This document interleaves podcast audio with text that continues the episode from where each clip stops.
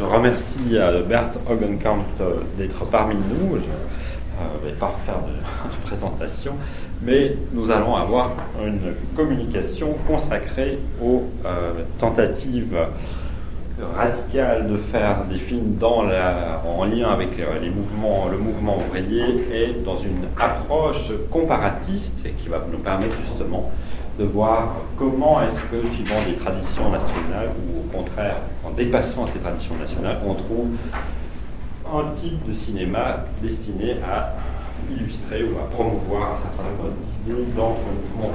Merci d'avoir euh, merci. Euh, euh, excusez-moi, mais je vais faire cette conférence en anglais. c'est plus facile pour moi. La semaine dernière, j'ai envoyé un texte qui n'était pas complet. J'ai la version complète. Si vous voulez un exemplaire, il y en a encore quelques-uns ici.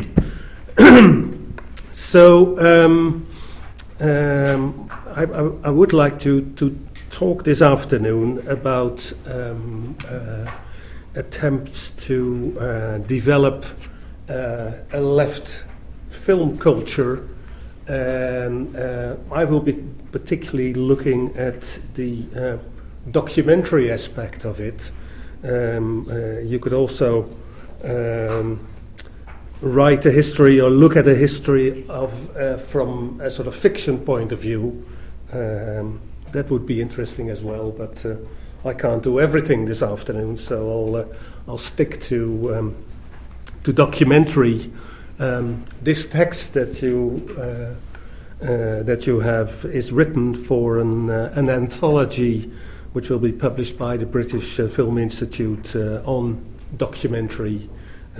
so um, and it was a sort of coincidence because I was already working on this when Francois uh, Bouvier uh, asked me to come over and, and speak to you uh, in, as part of his course, which I find fascinating that he's, he's giving a whole course on, on this subject. And, um, let me start off uh, uh, maybe more his, in, in, a more chronological way than I have done in uh, in my my chapter for the BFI book by um, telling you that already in the teens there were debates uh, and, uh, uh, about the use of film uh, for the socialist movement and uh, um, debates about whether this was possible or not and how it should be done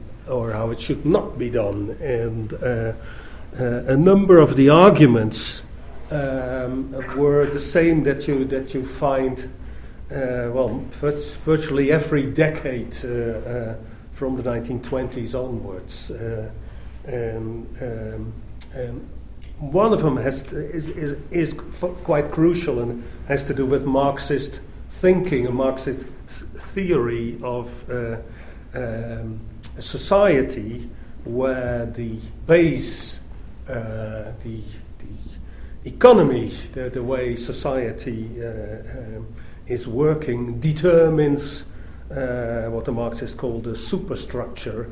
And uh, um, this sort of determination um, starts triggering off the question can uh, a socialist film culture uh, uh, flourish in a society that's that is still a capitalist society.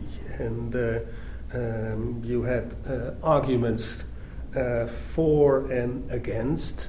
Um, this was, of course, part of a, a larger debate uh, within uh, the, the, the, labor movement in general uh, about um, policies, about such issues as reformism or um, revolutionary approach.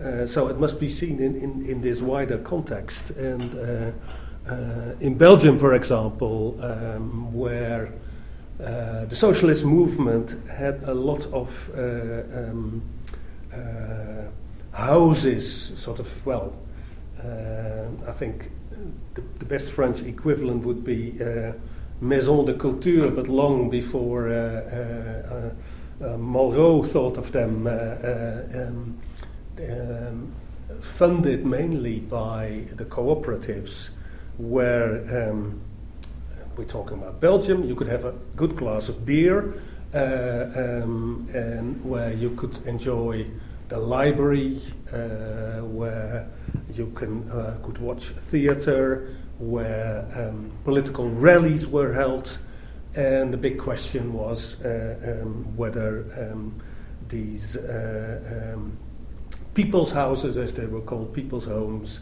uh, would organize uh, film screenings as well, and uh, and okay, you could look at it at the way that film screenings brought in a lot of money; they were popular.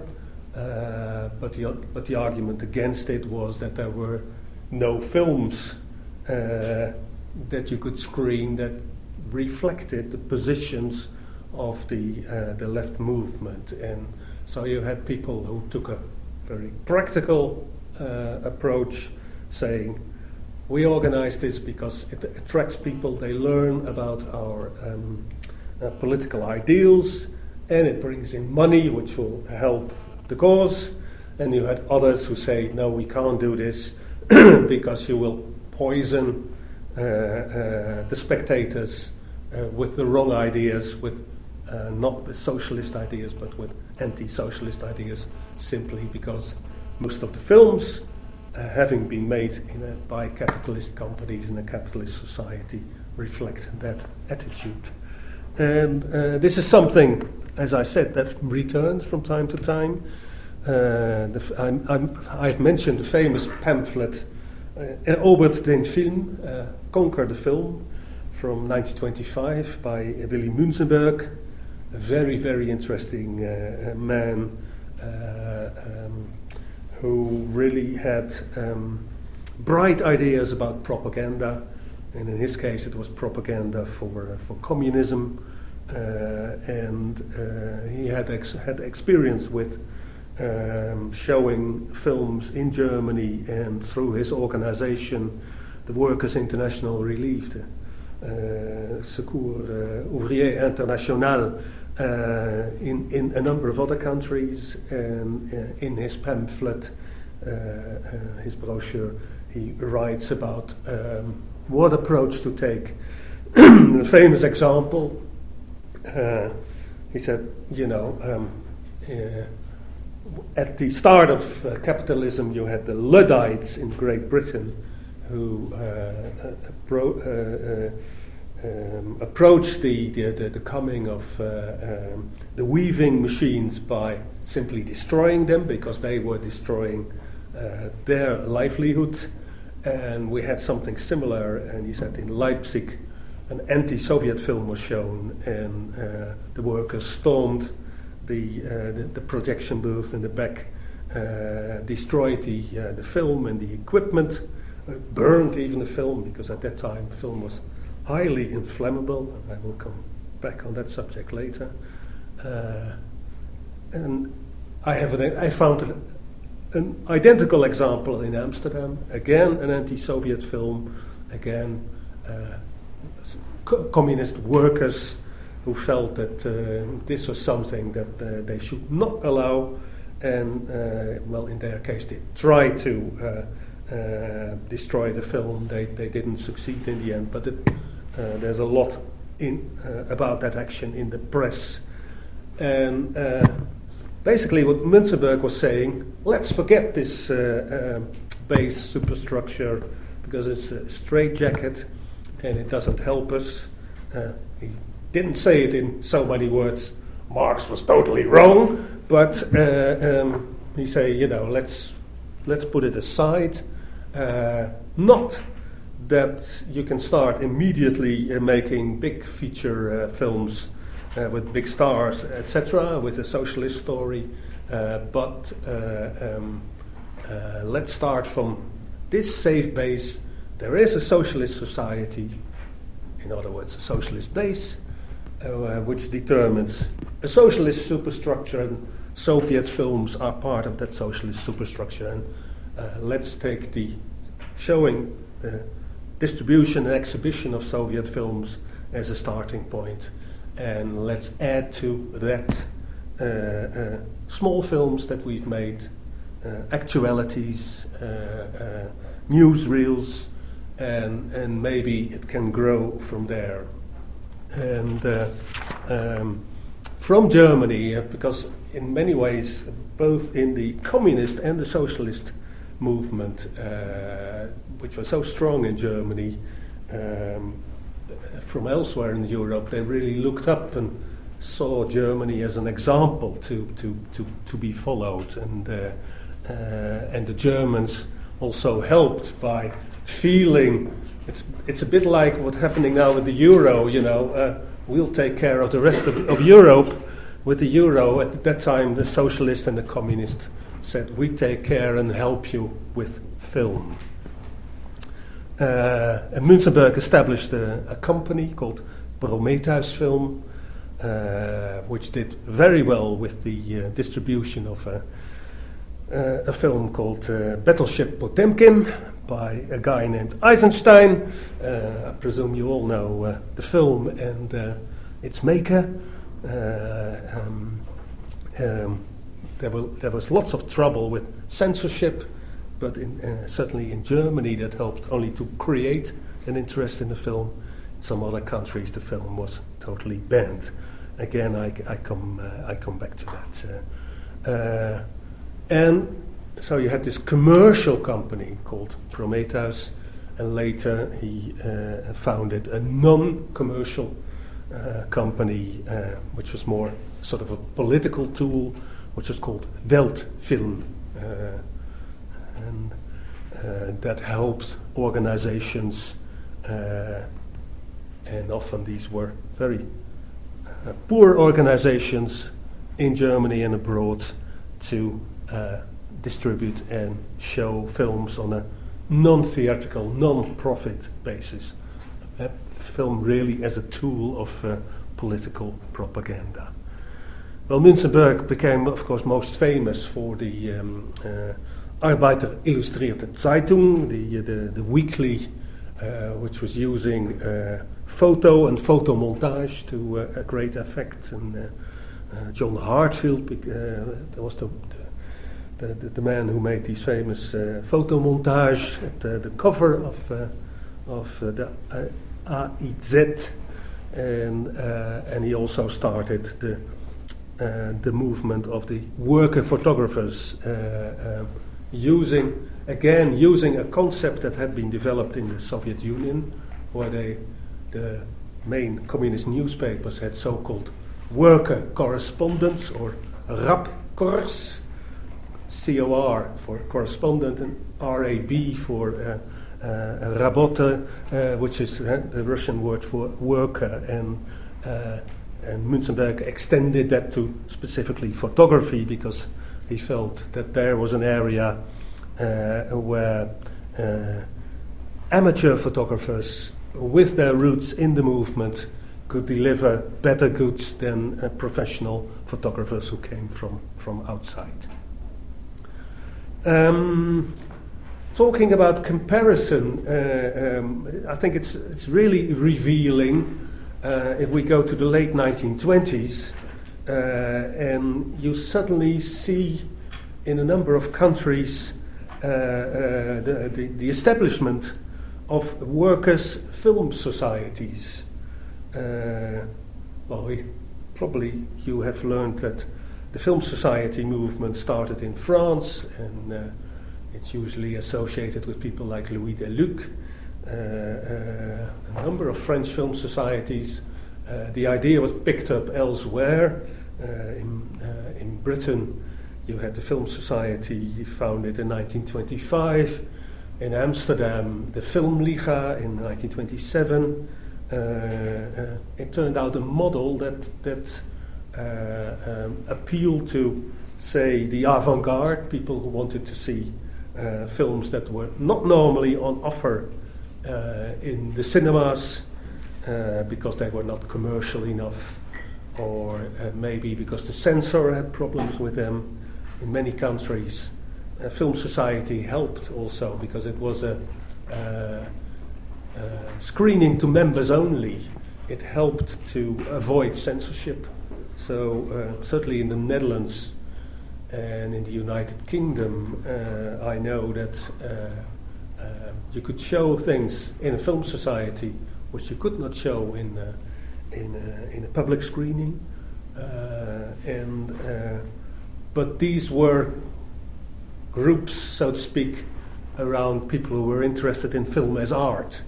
And the twist that was made was uh, that in, from 1928 onwards, uh, this model of a film society was used uh, to establish organizations that were not so much interested in film as art, but film as politics.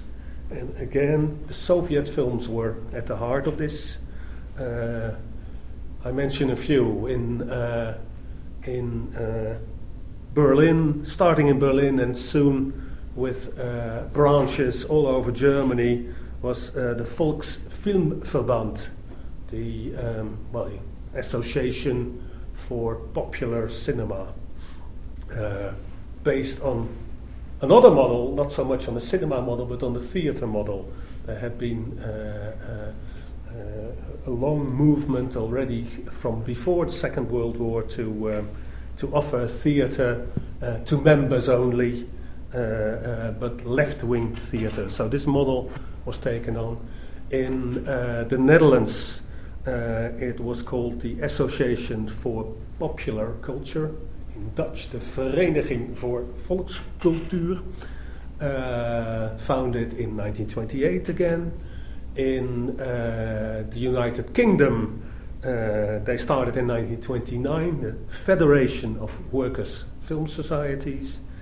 And in France, a very famous uh, uh, association with probably the nicest name of them all, Les Amis de Spartacus, uh, founded among others by uh, uh, Louis uh, Léon Moussinac, well known film critic and, and film historian at the time.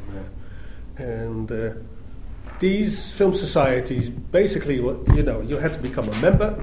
So uh, uh, members, they, they, they had a membership idea, and then they would show uh, a program of which at least, you know, the, the feature film would be a Soviet film and uh, um, and or maybe a sort of progressive uh, German uh, film or other film that they felt was you know worthwhile to to be screened and quite often there would be uh, political speech at the beginning.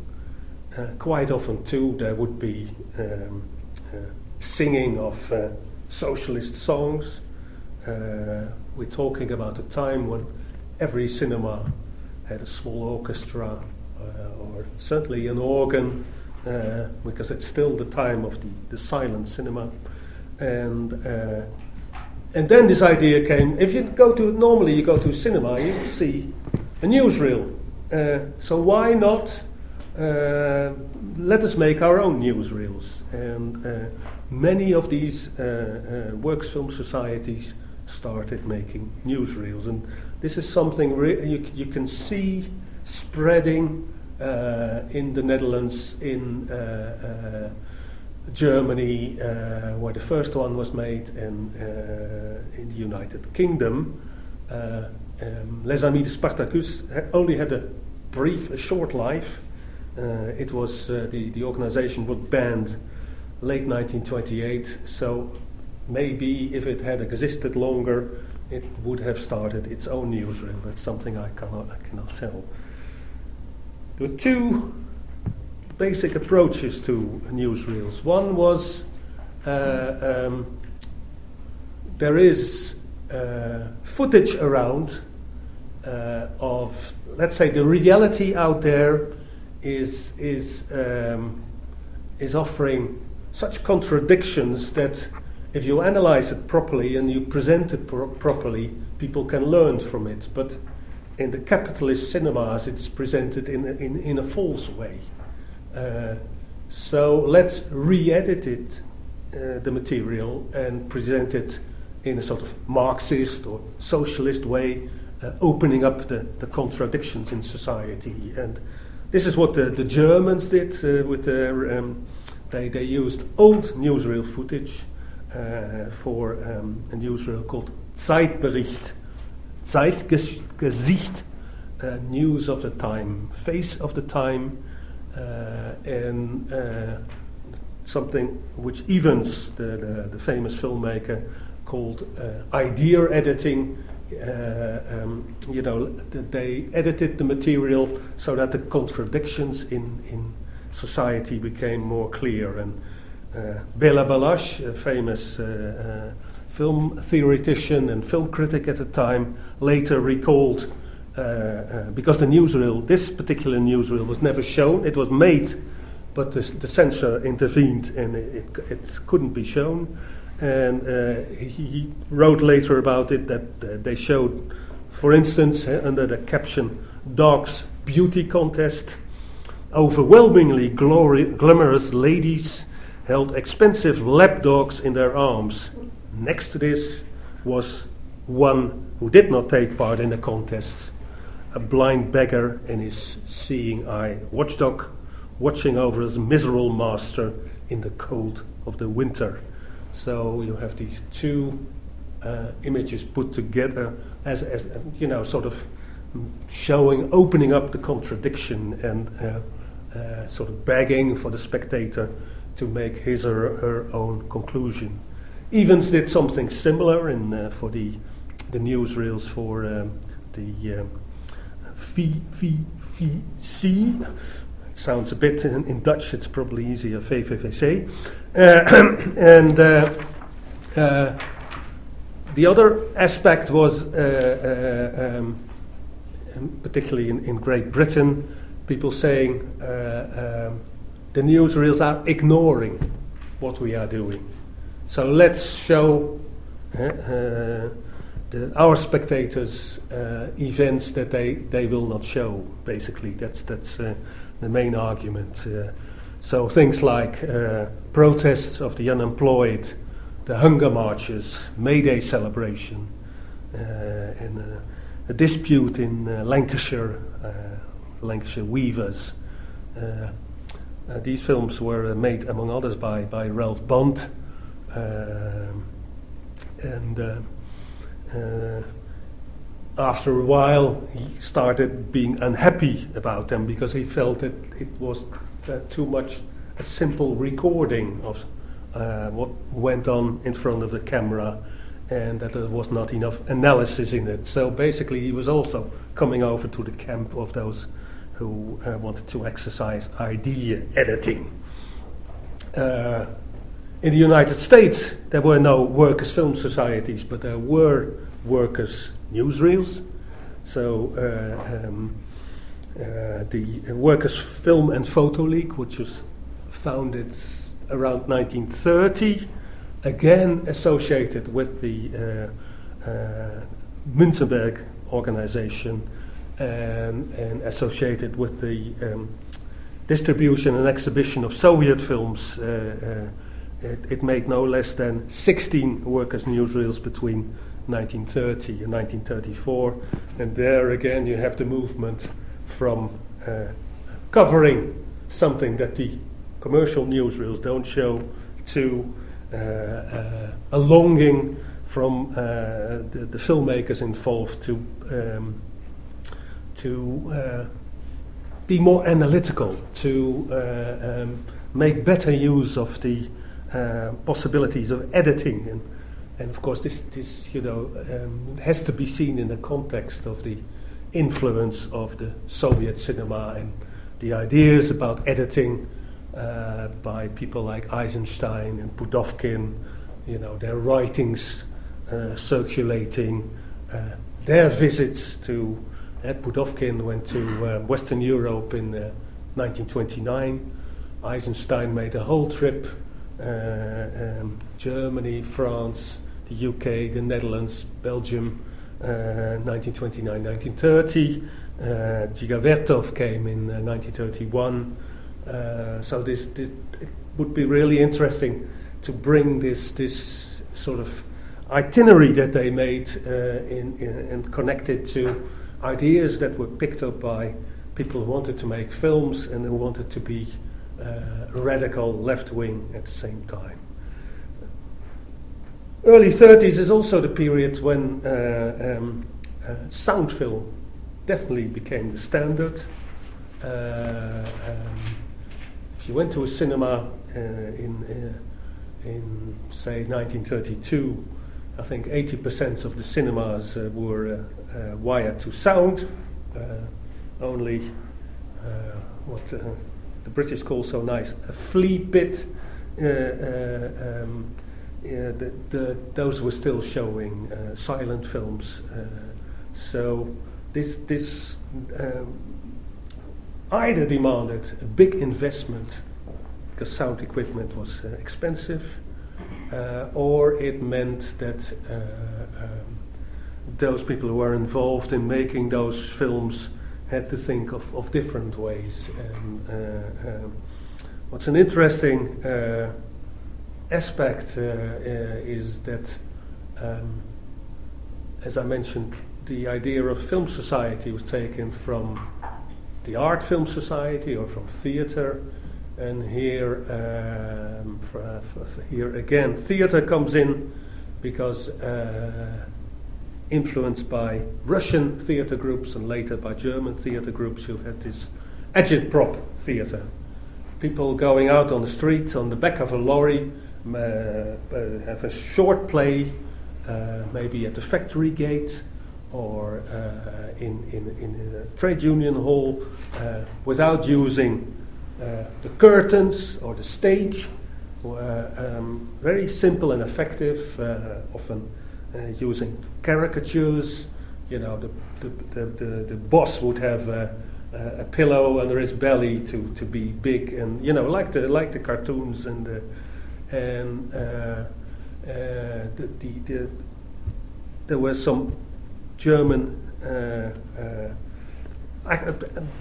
some Germans who were active in, in, uh, in the workers' theatre movement who uh, thought up uh, um, a film equivalent of this, which they called the uh, agitpropisation. It's, it's, it's not very English words, but agitpropisierung is the German term of the cinema. And they said, uh, let's make it even simpler. If you have 16 mil, uh, which is cheap, it's an amateur format. Uh, it's silent. Uh, 60 mil sound didn't come until later. Uh, and uh, you know, as long as you have somewhere to plug in, uh, um, you can quickly show films. You can be topical, uh, um, and we need groups that work along those lines. And, and to show you again how important it is, this comparison uh, one of the people who thought of this idea uh, was of Japanese origin. His name is Koreya Senda. He was a, an actor and he somehow uh, wandered to Germany, uh, where I presume there must have been a demand in certain films for people looking, you know, a sort of Eastern look. I can only guess that he must have played the villain in many films because uh, uh, uh, well, maybe maybe he was a hero once in a while, but uh, uh, and um, but he looked at what was happening in his country of birth, and there you had an organization called ProKino, uh, which is short for proletarian uh, uh, kino, and the word, the Russian word kino, of course, was was very popular.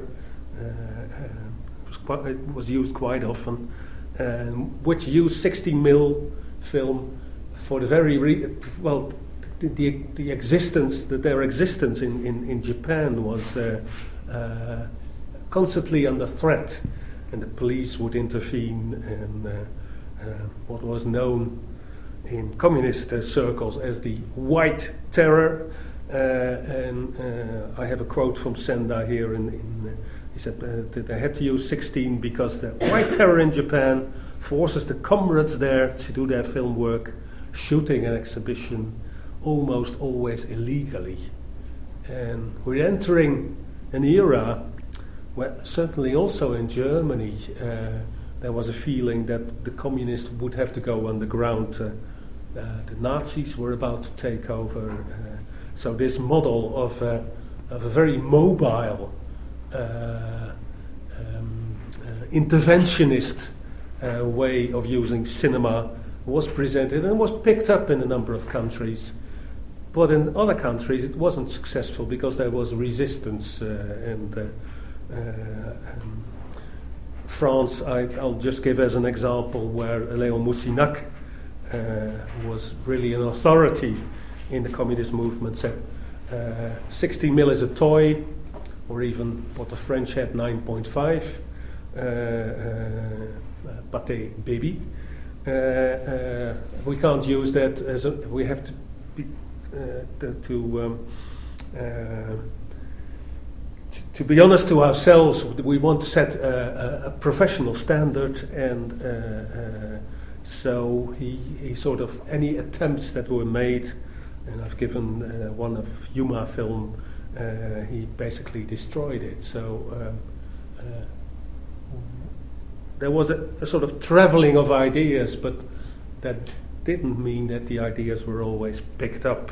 And uh, uh, uh, we, and it's very much associated this idea of the agitpropisation of film with what in the communist movement was known as the third period, uh, the period that there would be a big clash between capitalism. Capitalism was in crisis, and uh, the communist movement would grow, uh, uh, the workers would be convinced that the Soviet model was the solution to their problems, uh, and uh, uh, which meant a lot of Ill- illegal work, uh, sort of zu- subverting the, the, the workers' movement from from underneath, and and then came Hitler, and then it was, to- it was totally clear that the, the policy had been wrong, uh, that uh, the, um, uh, the movement um, uh, had to rethink uh, what it had to do, and this had its consequences uh, also for film. And while the use of 60 mil in amateur film, it, uh, as I show in the paper, it, it did continue for, uh, for a long, long time. Uh, um, it certainly uh, didn't get the priority. The priority was uh, standard film, 35 mil, if possible, with sound. Now, I've done a lot of talking. Um, what I want to uh, show is a French uh, film uh, uh, from 1935. Um, the Ciné Archive, which is the, the, the, archive of the French Communist Party, which has a beautiful film collection, has brought out two DVDs, which I brought along. Um, and actualities um, you will find are sort of constant in, uh, in uh, the radical uh, film production of the time. I'll just show you a clip of um, what's probably the biggest manifestation of the, the new policy that the communists came up with, the Popular Front, the idea to extend the hand to uh, liberals and social democrats in order to form a front against uh, the fascist or the national socialist. And uh, in 1930, uh, 14 juillet 1935, uh, there was a big demonstration in uh, around the Bastille in, in Paris, and uh, this uh, short actuality was made. Let's.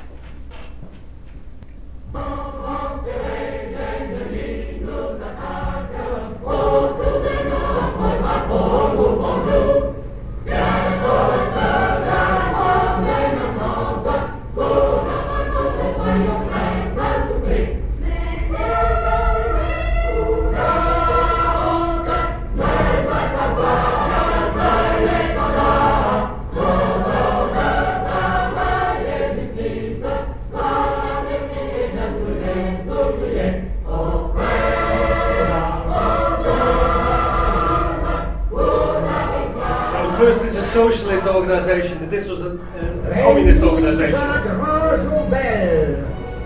Sous l'insigne du bonnet phrygien, symbole commun à tous, pour préparer le rassemblement du 14 juillet, nous jurons de rester unis pour défendre les libertés démocratiques, le droit de tous les hommes au pain et de tous les peuples à la grande paix humaine. Nous, communistes, qui luttons sous les plis du drapeau rouge, nous sommes heureux de voir à nos côtés des combattants de la liberté qui arborent le drapeau tricolore dont nos ancêtres firent l'emblème de la grande révolution française et qu'on vit souvent voisiner sur les barricades avec notre drapeau rouge.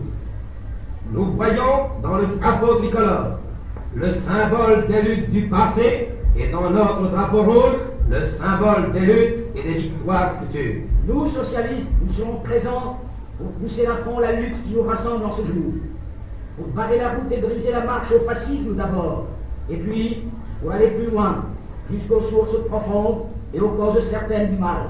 En avant, pour sauver la République politique, pour réaliser la République sociale, pour construire la paix du monde.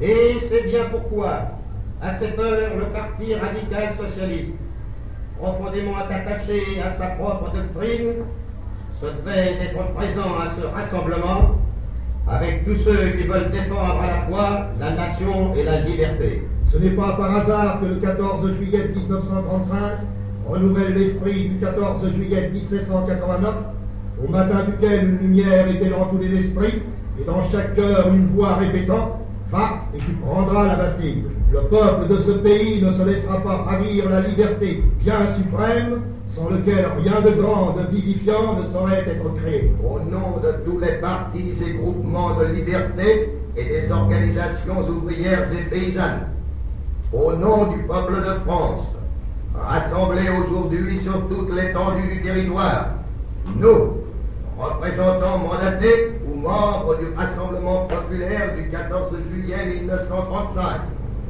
animés par la même volonté de donner du pain aux travailleurs, du travail à la jeunesse et la paix au monde, nous faisons le serment solennel de rester unis pour désarmer et dissoudre les dictatieuses pour défendre et développer les libertés démocratiques et pour assurer la paix humaine.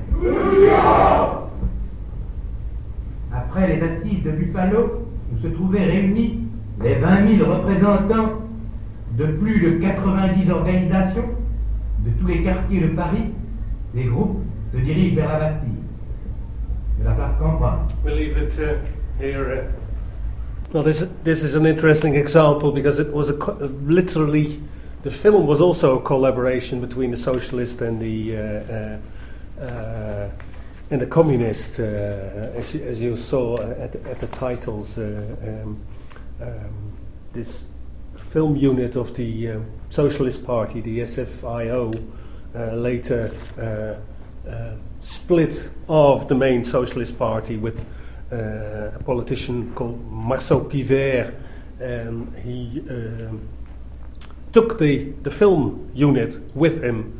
So um, in, in the late 30s, uh, you had this, uh, this own film service uh, of, uh, of a small communist, uh, small socialist, left wing socialist grouping.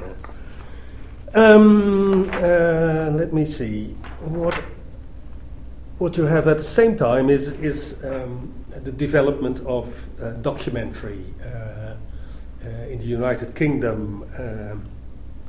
John Grierson founded his movement uh, um, uh, with the support of first the Empire Marketing Board and later the General Post Office.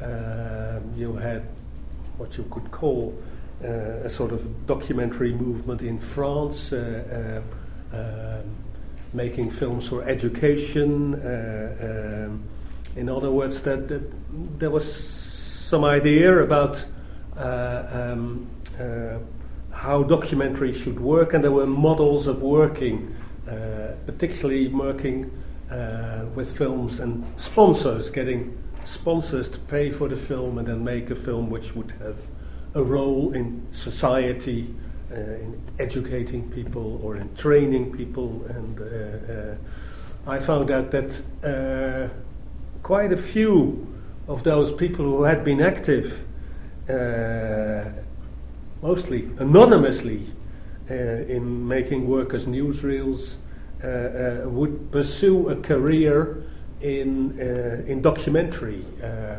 because at least that that's somewhere where they could earn a living from uh, from making films.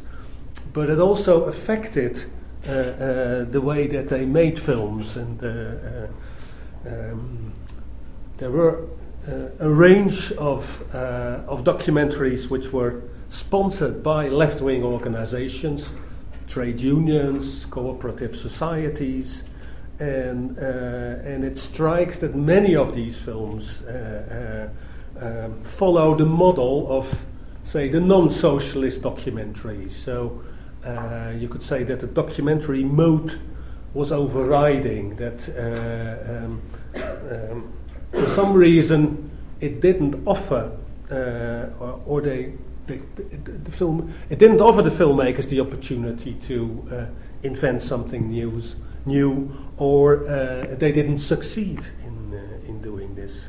Uh, still, there's, there's, some very interesting there's some very interesting stuff, particularly a series of um, three documentaries um, sponsored by the CGT, the Confédération Générale du Travail, and you saw uh, Léon Jouhaux, the head of uh, of that uh, confederation just in, in, in the film, the, the man with the, uh, uh, the, the goatee, as they say in English. Uh, um, um, these films were made, all released in 1938.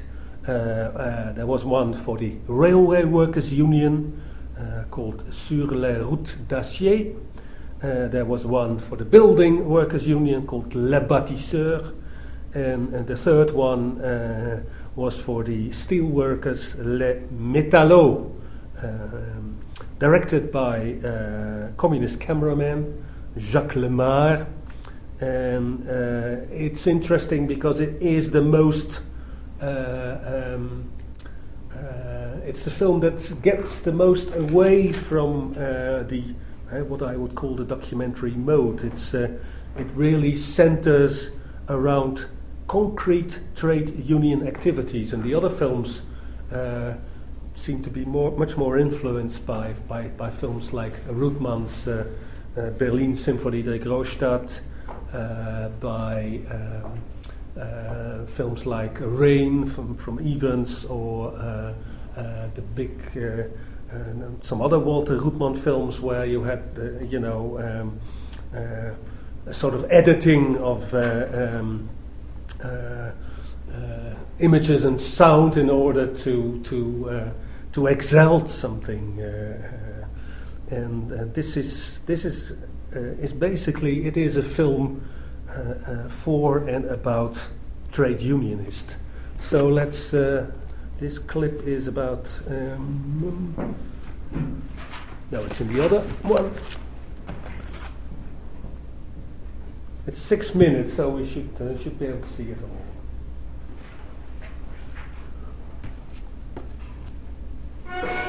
Partisans de l'union des masses laborieuses, au sein du Rassemblement populaire, les métallos participent activement à la manifestation du 14 juillet.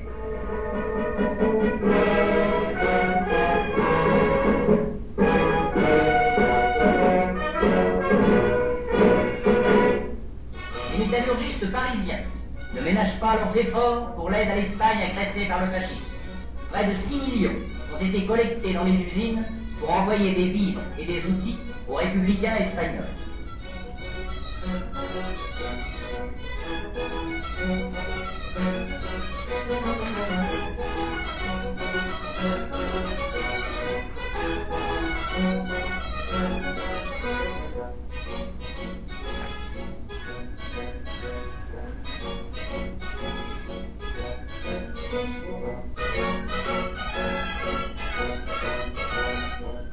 De Vierzon, dans le Cher, les métallos possèdent de magnifiques châteaux de Bouzeron, où en deux ans, plus de 12 000 journées de vacances ou de convalescence ont été passées.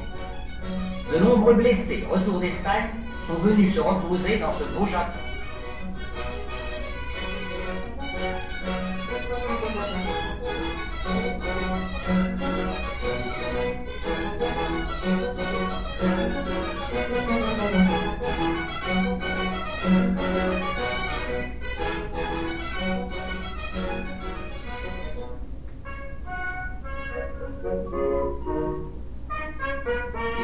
Métallurgistes passent leurs vacances au domaine de Bouzeron.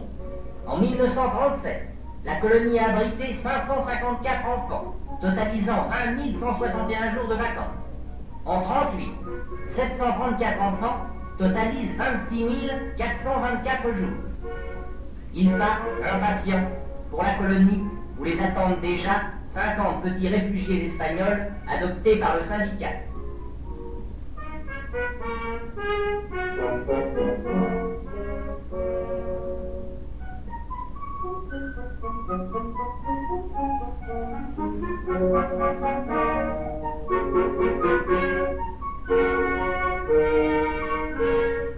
enfants s'éveillent. Le temps est magnifique. Voilà une belle journée en perspective. Les petits réfugiés espagnols dansent pour leurs amis français au rythme coloré des beaux chants de leur pays.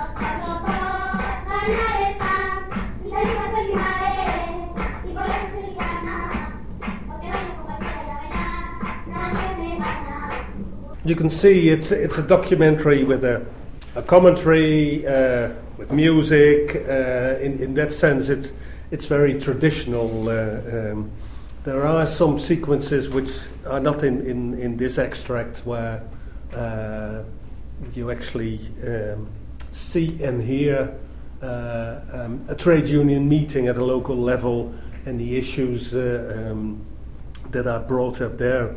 But on the whole, these films, you know, nicely fit in the uh, uh, in, in, in, the idea of documentary, uh, what um, uh, Bill Nichols has called the expository mode of, of documentary.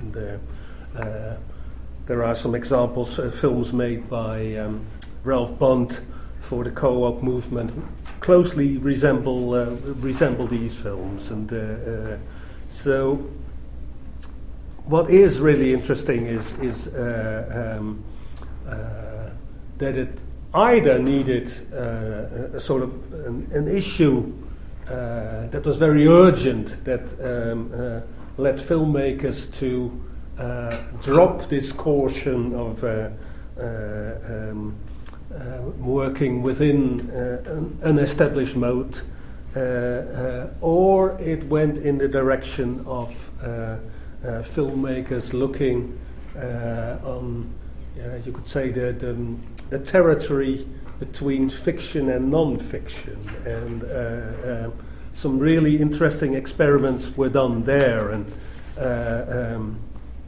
um, the main example again.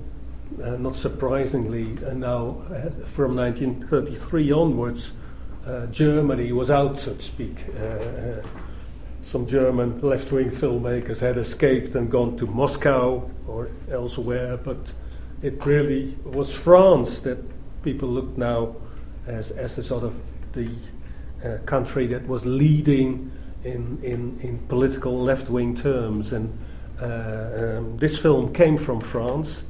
Uh, it was made in 1936. It's called uh, La vie est à nous. Uh, and um, it had been uh, considered lost for many years, but around May 68 it was rediscovered uh, in Moscow and sent back to France. had a, a career, sort of, you know, it re entered, it was shown again in cinemas. Um, there's famous analysis of the film done by uh, the team of uh, Cahiers du Cinéma, who were in their Marxist phase at, at that time. And uh, um, it is a film which mixes uh, various modes, as, as, I may call them uh, uh, newsreel footage, educational film, fiction sequences, even using drawings and, and really what you could call direct address speakers uh, through uh, the camera speaking to the audience. And uh, to show what I, uh, what I mean, uh, uh, let's look at a substantial clip from the film. The film lasts about an hour, and I won't show you all because we don't have time for that. but it's an interesting example and while you're working on it, uh, it also it, it was an example that uh, um, uh, was imitated in the Netherlands, uh, a film uh, called Land Ahead. Again, election film for like La Vie est for a communist party, uh, and in Great Britain, a film called Peace and Plenty using the same elements, sometimes using the same ideas. Okay.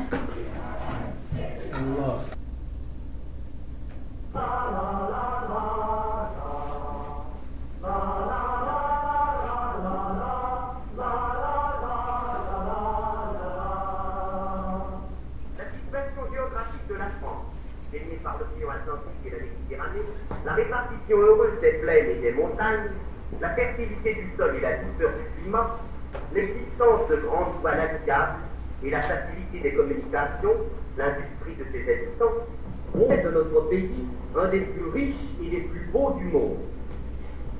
Je voudrais vous donner un aperçu de l'étendue et de la variété des richesses de la France. La plus grande partie du sol de la France est cultivable. La France est au cinquième rang dans le monde pour la production du froment avec une récolte moyenne annuelle de 85 millions de quintaux. Elle produit 50 millions de quintaux d'avoine, 11 millions de quintaux d'orge, 9 de seigle, 5 de maïs, 3 à 4 de sarrasin ou blé noir. La France est en tête pour la production du vin, avec 60 à 75 millions d'hectolitres par an. Ces crus sont réputés dans le monde entier. Les pommiers fournissent de 20 à 30 millions d'hectolitres de cidre chaque année. Les forêts couvrent 11 millions d'hectares. Et on couvrirait davantage si on avait boisé les régions montagneuses. La France produit chaque année, en moyenne, 5 millions de quintaux de betteraves à sucre. La culture du tabac, du lin, du chanvre y est également développée. La cueillette des olives permet d'extraire 100 000 quintaux d'huile. La France, pays agricole, est aussi devenu un grand pays industriel. Quelques chiffres permettent de s'en rendre compte. La production de la houille est passée de 41 millions de tonnes avant la guerre à 51 millions en 1930. Those of you who've seen Boring Ice this morning, la France est le plus riche de tous les pays européens. Les centrales hydroélectriques fournissent 6 milliards de kilowatts. Les centrales thermiques en fournissent 8 milliards. La production du fer, qui atteint 50 millions de tonnes, n'est dépassée que par celle des États-Unis. Elle est de loin supérieure à la production de l'Angleterre et de l'Allemagne. L'industrie de 1927 à 1930 a livré 10 441 000 tonnes de fonds et 9 666 000 tonnes d'acier. La construction mécanique s'est développée considérablement. En premier lieu, l'industrie automobile. La France, en 1930, a atteint une production annuelle de 300 000 voitures. Les siècles ont accumulé en France d'admirables trésors artistiques une foule anonyme d'architectes, de statuaires, de bâtisseurs ont élevé au Moyen Âge des cathédrales comme celle de Chartres, de Rouen, de Reims, de Sens, d'Amiens, comme Notre-Dame de Paris, dont la beauté témoigne du génie de notre pays? La Renaissance, le siècle de Louis XIV, où ont été des châteaux et des palais, où certains sont de véritables joyaux. Le palais de Versailles est une éclatante manifestation de grandeur. Paris, la ville lumière, suit dans le monde entier d'un incomparable prestige. Le nom et la beauté de ses monuments, la merveilleuse ordonnance de ses places, de ses avenues, de ses promenades, en ont fait la ville la plus aimée du monde. Son rayonnement et intellectuel est sans égal. On peut dire que Paris est la capitale du luxe et de l'élégance. C'est à Paris que les couturiers, les modistes, les bottiers, les bijoutiers viennent chercher leurs modèles. La France est sans rival pour la haute mode. Les lingeries fines, les fleurs artificielles, la dentelle. La France est réputée pour ses industries de luxe. Les articles de Paris ont une renommée mondiale. Les robes, les chapeaux, les manteaux, les fourrures que vous pouvez voir à Longchamp, au Bois de Boulogne, au Champs-Élysées, c'est fort c'est quelque chose d'unique, d'incomparable. Évidemment, vous n'avez pas eu beaucoup l'occasion de vous en apercevoir. Mais un petit chapeau, un joli petit chapeau féminin, enfin, le chic parisien, c'est aussi une gloire de la France. Ah, Nous prendrons la suite à la prochaine leçon. Nous verrons la pêche maritime, les voies de communication et l'industrie textile. Très importante l'industrie textile, la soie française.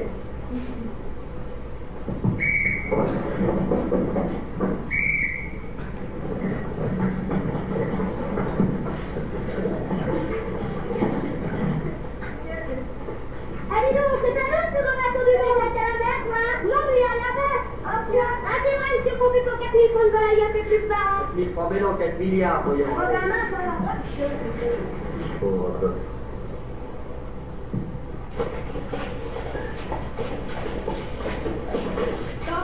tu n'étais pas fort, il y a oh, qu'est-ce qu'il y a comme bleu? Une fois, tu veux.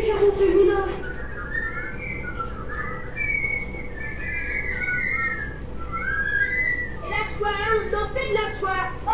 On sait oh, ce que on donne de la salade à bouffer. Tu pour moi, tu pour toi, des escargots. Les pères en soi, on leur donne des lauriers, puis ça fait des papillons. Par exemple, c'est du carton. Ça on le temps. On a vu, C'est de là, hein? Non, c'est ça, vieux, le bon vieux, c'est un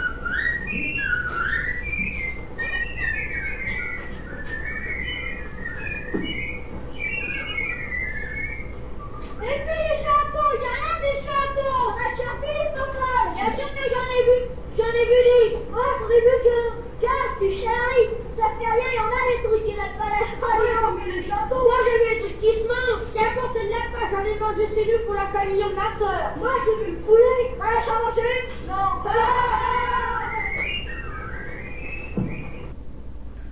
film is a bit too long to show completely, but uh, I think you get a good idea of how staged, uh, sort of fictionalized uh, footage is mixed up with documentary and um, educational stuff, and uh, uh, even some good old-fashioned agit-prop uh, choirs and. Uh, uh, I wanted to show you this last uh, sequence because uh, in the uh, the film that uh, John Ferno, the, the cameraman uh, uh, for Joris Ivens, uh, made for the Dutch Communist Party in 1937, uh, this sequence was sort of switched around.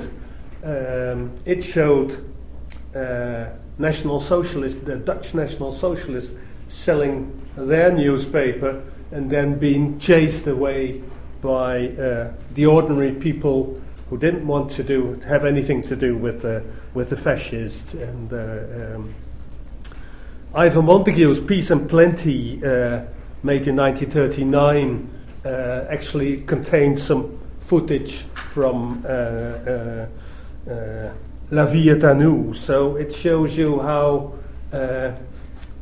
ideas about film and film propaganda traveled around at that time. Uh, and in the United States, uh, um, it wasn't uh, an election film, but again, there uh, people who uh, started their careers at the Workers' Film and Photo League and had formed an organization of their own called Frontier Films uh, and made a film with this mix of um, of different film, cinematographic modes. Uh, it's called Native Land, and um, um, it sort of didn't have the career that it should have had. First of all, uh, it took them a long time uh, to uh, finish the film. Then in 1939, uh, Germany and the Soviet Union uh, um, had a pact together, um, the so called Molotov Ribbentrop pact, named after the foreign ministers of both countries, and that caused a shock in the communist movement. Uh, in uh, those countries that were involved in the, in, in the war and later the occupation, like France and Netherlands and Belgium, uh, um, the shock faded a bit away. But certainly in the United States, where uh, the communists had been making uh, uh, progress and were um, attracting um, people that um, you know were well known Americans, like for for example uh, famous Hollywood stars, uh, directors, etc. Uh, among those, this, this pact caused an enormous rift, and also within frontier films, some people didn't want to stay within the organization because it it stayed loyal to uh, to communism and to the communist cause. Uh, um, I have a, a, a fragment uh, um, of uh, an extract of the film, which is part of a, very beautiful box on early avant garde film in the United States. it's about, I think, nine DVDs with all sorts of treasures. this film uh, is particularly interested because, um, and it's something we discussed this morning a bit, the, the influence of uh, modernist photography. Well, here uh, this film was made, among others, by one of the great photographers, Paul Strand. And uh, uh, the commentary was, the narration was done by uh, the famous black actor Paul Robeson. So it should be number 12. Bought and paid for. One spy in a key position. One act of betrayal. One list of Union names. Bought and paid for. Macomb J, Manetti F, Moore B, Smith G, Petrosky F. One at a time. Fire 10 this week, 10 more next week. Big business. Industrial service lose. Spy to spy agency to employer. Attention, plant superintendents. Attention, personnel. Stamping Department, shaft number 7, Crude Oil Division, confidential memorandum, Form 26A. Following action effective at once. Machado Antonio. Occupation, machinist. Married, yes. Children, four. Not to be rehired under any circumstance.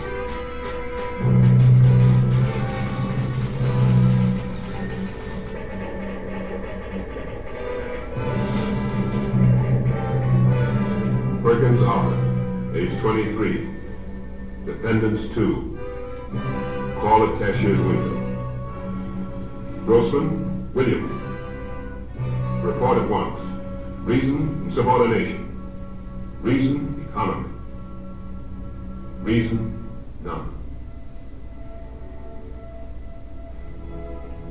Steel worker, salesman, bookkeeper, month after month without a job. New Orleans longshoreman. Detroit tool and die man. It's all over. You're through. Blacklisted.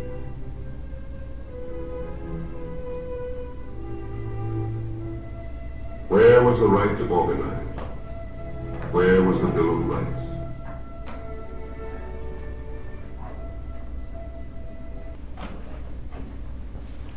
It's interesting to see how certain sequences like the Ambridge sequence pops up uh, in, in, in a number of films. and uh, I think the, that particular approach where uh, you know you mix fiction and non-fiction and uh, and and the, the use of the, the, the narration, the voiceover of, of uh, Paul Robeson is, is, is really interesting and. Um, uh, I could go on forever, but we're nearing uh, uh, our time.